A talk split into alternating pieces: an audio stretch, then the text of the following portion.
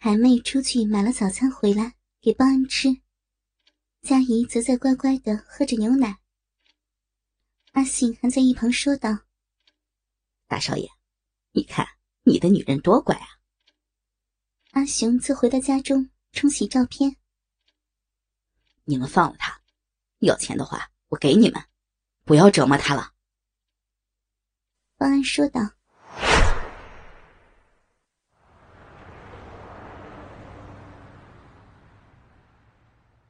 陈君是邦安的妹妹，今年二十岁。因为美国的学校放暑假了，所以回国轻松一下。当然，他早就安排好了欧洲和日本的旅游。不过，因为王立明希望女儿先回台湾待一阵子，顺便介绍些政商名人的儿子给女儿认识。因为自己的女儿美丽动人。王立明很想派一门好亲事，来提高自己做生意的本钱。只是他万万没有想到，什么？哥，你跑哪里去了？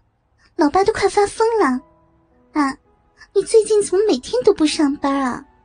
说是带佳怡姐姐出国玩，可以跑的太久了吧？哦，什么？要我去佳怡姐那？拜托了，我是台北路痴，你不知道啊？你朋友要来接我呀？什么朋友啊？哦，佳怡姐姐的朋友，开什么车？哦，红衣服，直发，车号 CV 五幺三三。啊，好好好，我在家门口等他。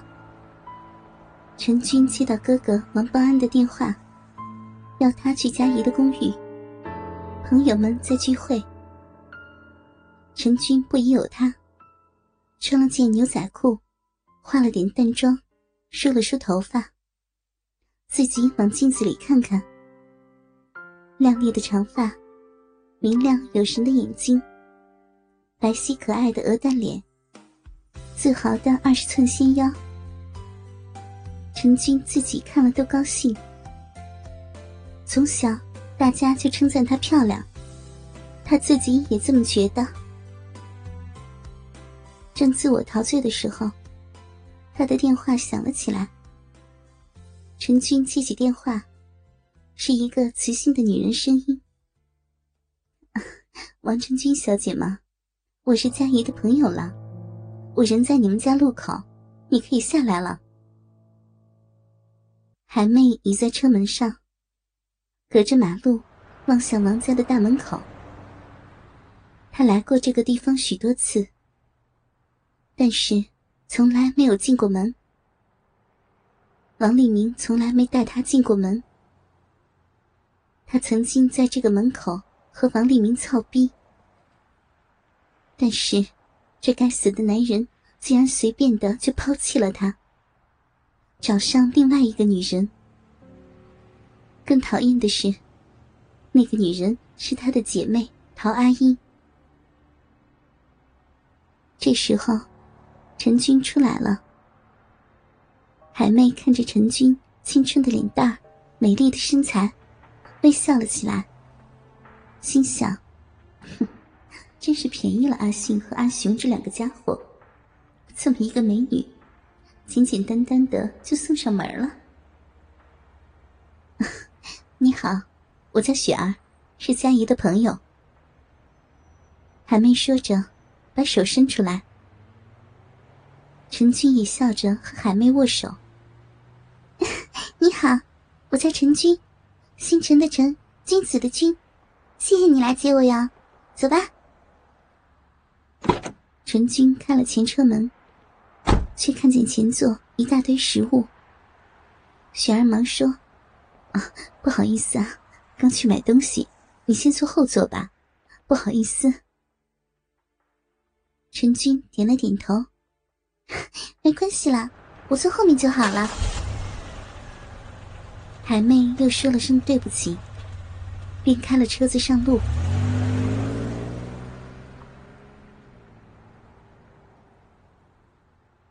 陈军对这个陌生的美女很有好感。一路聊天，却没有注意到车子被开到了山区。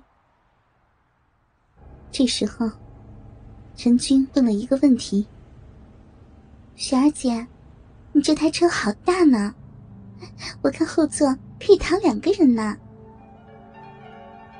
海妹这时把车子停在了路边，回头说：“ 对呀，陈军妹子，你待会儿就知道大车的好处了。”陈军看着海妹堆满笑意的脸孔。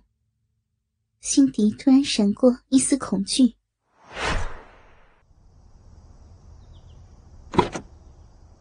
这时候，后车厢的左右车门被打开了，两个壮汉笑嘻嘻的坐了进来。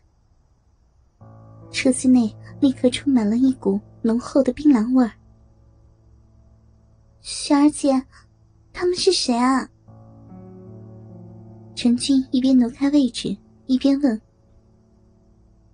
海妹发动车子，笑着说：“嗯，这很难讲，可以这么说吧，是你的老公，不对，是你的主人。”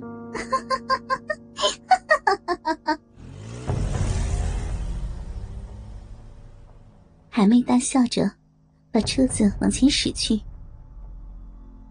可怜的陈军，这时候感觉到。头上一阵刺痛，原来是他引以自豪的美丽长发被人拉住了。他开始尖叫，而他的不幸才刚刚开始。进来的两个人，正是海妹的得意助手阿信和阿雄。两个人一进车子，就开始了对陈军的凌辱。阿信用力的把陈军的头往后拉，陈军啊的一声大叫，身体往后跌坐在座椅上。阿雄很快的双手由后面抱住陈军，陈军拼死的反抗。这时候，阿信拿出一把匕首，在陈军的面前比了比，淫笑着说：“ 王小姐。”安分点不然我就在你的脸上划上几刀，这可是很痛的哟。陈军看着那把闪亮的匕首，也害怕了起来。阿雄这时候也伸手拉起了陈军的上衣，陈军闪躲着，可是迫于两个男人的力量和金刀划脸的威胁。他也无法反抗男人的禁闭。不要，饶了我！不要呀！救命！救命啊！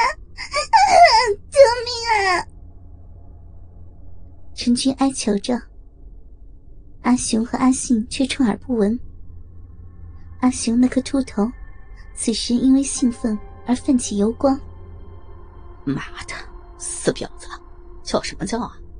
待会儿就有你爽的了。阿信一张脸因为欲望而奇怪的扭曲起来，他双手紧紧的从后面抱住陈军，一双肥厚的大手隔着 T 恤揉弄着陈军成熟的乳房。不要，不要呀！陈军哀叫着。可是阿信已经脱掉了他的牛仔裤，露出了一双浑圆结实的美腿。阿信和阿雄同时发出了一声轻叹：“梅姐，这个婊子的腿比佳怡还要棒啊！”阿信笑着说：“佳怡的腿太细了，这样的才比较合我的意了。”